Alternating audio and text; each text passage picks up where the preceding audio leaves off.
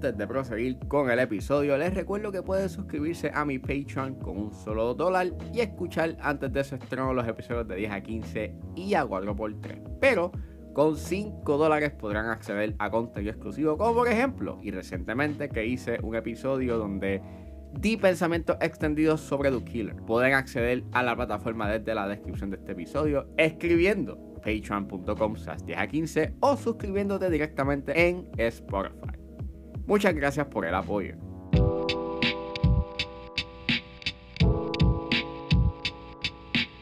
Damas y caballeros, bienvenidos a 4x3, una sección de 10 a 15 donde sala de películas y series de años pasados. Yo soy Ángel y en este episodio voy a estar hablando de Taken. La película está disponible en Netflix hasta el 31 de enero, así que si es hora de regresar al pasado y recordar, es porque 4x3 acaba de comenzar.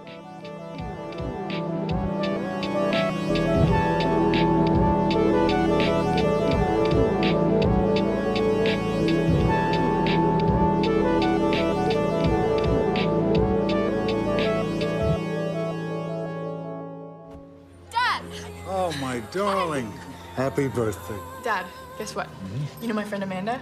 Yep. Her cousins asked us to spend vacation with them in Paris. I really, really want to go.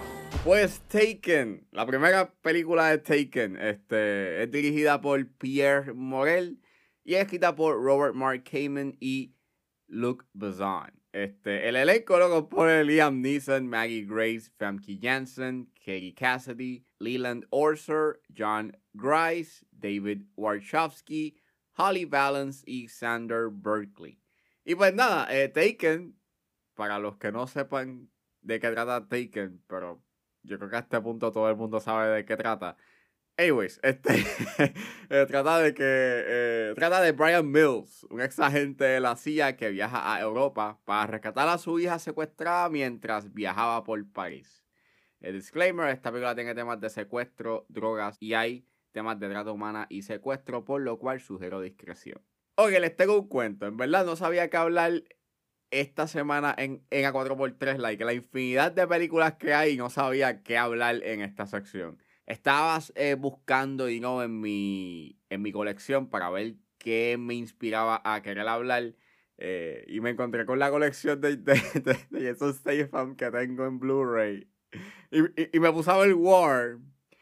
Pero no sé, like, estaba un tanto digo, dudoso de querer hablar de ella hasta que entré a Netflix y eh, vi que estaba Taken, que se iba a ir, y yo dije, pues contra, yo creo que es una buena oportunidad para hablar de Taken. Y pues sí. Y mira, Taken se ha convertido como en una película bastante importante en cierta forma. No de que es la mejor película de todos los tiempos, pero es una película que marcó un antes y un después para la carrera de Liam Neeson. Este, en ese entonces, él ya era conocido por películas como, eh, como Schindler's List, como The Mission. Eh, él hizo este, las películas de Star Wars, o por lo menos la primera de Star Wars. Este, y hizo Batman Begins, hizo The Chronicles of Narnia. O sea, él estaba teniendo su dosis o estaba teniendo una buena carrera.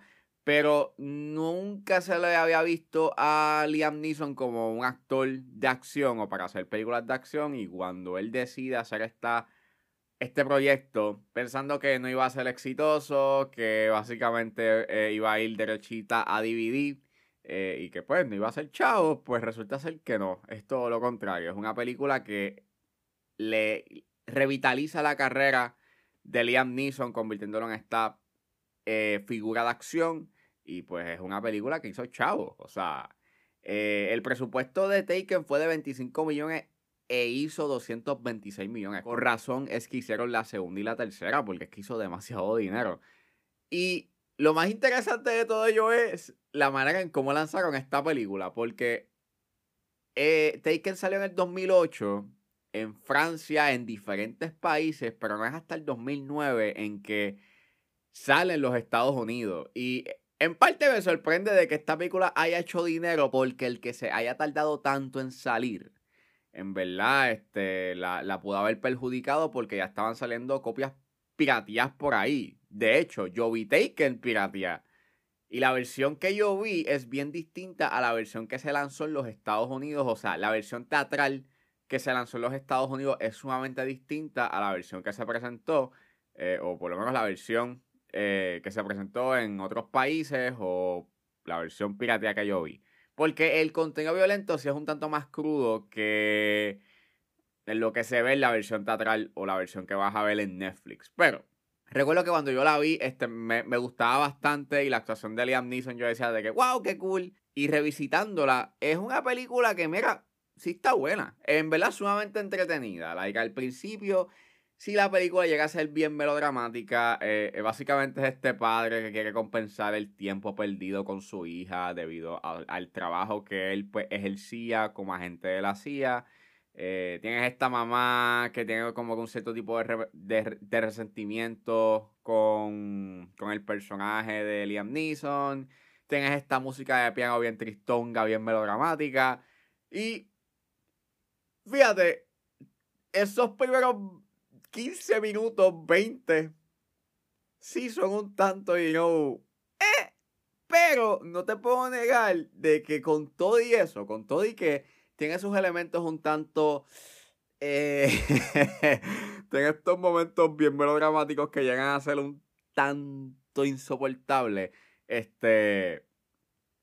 Llega a ser efectivo, o por lo menos no me molesta tanto, gracias a Liam Neeson. En verdad, la actuación que él da en esta película es bien buena.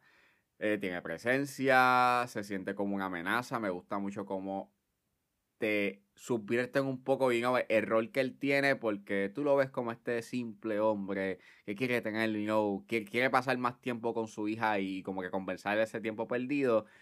Pero luego ves este, you know, su particular set of skills. y obviamente pues se convierte como que en esta figura bien intimidante que pues se siente como una verdadera amenaza que pues Nada más con el discurso que él da cuando se llevan a su hija. Eh, sí, ese discurso es icónico y ya es un meme. Y, mira, la premisa de esta película es bien estúpida. Like, estamos hablando de que todo esto se.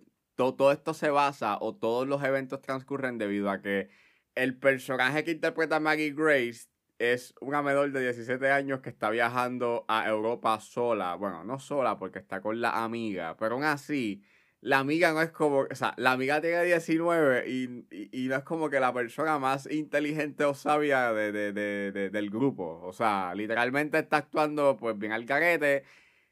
So, en teoría, si este el personaje de Maggie Grace está, está viajando sola, sin ninguna supervisión de, una, de, un adulto, o por lo menos de un adulto responsable. Y hasta por lo menos Liam Neeson está consciente de ello, porque cuando habla con la mamá, con el personaje de con el personaje de Famke Jensen es como que pero pero tú estás consciente de que nuestra hija tiene 17 años y es como que no puedes mandar a o sea tú estás consciente de lo que está pasando en el mundo de, de, todas las cosas y malas que pueden pasar en el proceso o sea es una mala idea y por lo menos la película está consciente de ello, pero aún así es como que eh, eh, es un tanto estúpido. Y obvio, si se utiliza el sentido común, claro que no vas a tener película. Pero aún así, a pesar de eso, cuando sucede yo lo que sucede, y luego de que tiene ese discurso que da Liam Neeson, la película se convierte en algo bastante chévere y es bien entretenida. Like, es una película que dura una hora y media y es bien eficiente, es bien rápida y no come cuento. Y creo que esa es una de las fortalezas que tiene Taken. Es una película que,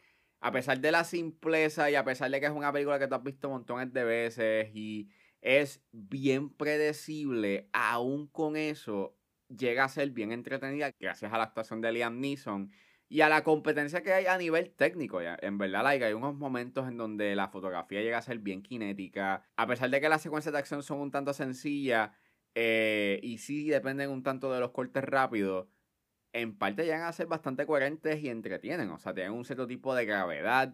Esa practicalidad llega, llega a ser bastante efectiva, que pues entretiene bastante, nuevamente. Creo que lo único malo, nuevamente, está en que la versión americana o la versión que está en Netflix, que es la versión teatral, pues en parte edita un tanto las escenas y como que se siente de que la MPAA tenga miedo a que, ah, esto es demasiado fuerte. Porque no es que lleguen a ser demasiado gráficas, o sea, es bastante normal o, es algo que tú verías como que una película PG-13, pero No sé.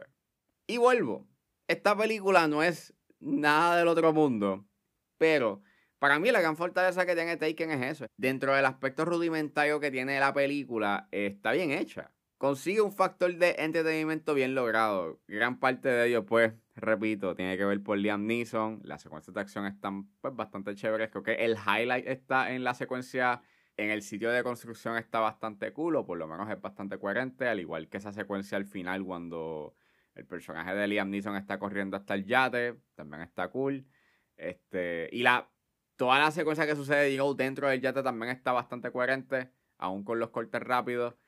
Y pues nada, es una película que está fun, está divertida. No es que sea la mejor película de todos los tiempos, no es la mejor película de acción de, la de, de esa década, de los 2000 es una película que a pesar de ser sencilla y de ser bastante competente, lo que le eleva es por la actuación de Liam Neeson. Y en verdad la actuación que él da está tan buena que la película merece ser vista nada más por eso.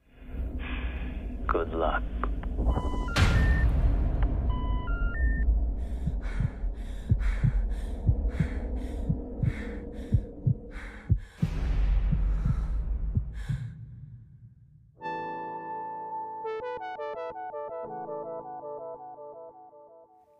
Eso fue todo en este episodio de A4x3. Espero que les haya gustado. Suscríbanse a mis redes sociales. Estoy en Facebook, Twitter e Instagram con ángeles.pr. Ahí si están a la disposición de ayudar a la calidad de este podcast, pueden llamarme a través de PayPal como AngelesPR. Como también pueden ayudarme con sencillamente compartiendo los episodios en las redes sociales. No importa la ayuda que ustedes decidan hacer, yo voy a estar inmensamente agradecido. Los links a todas estas opciones están disponibles en la descripción de este episodio.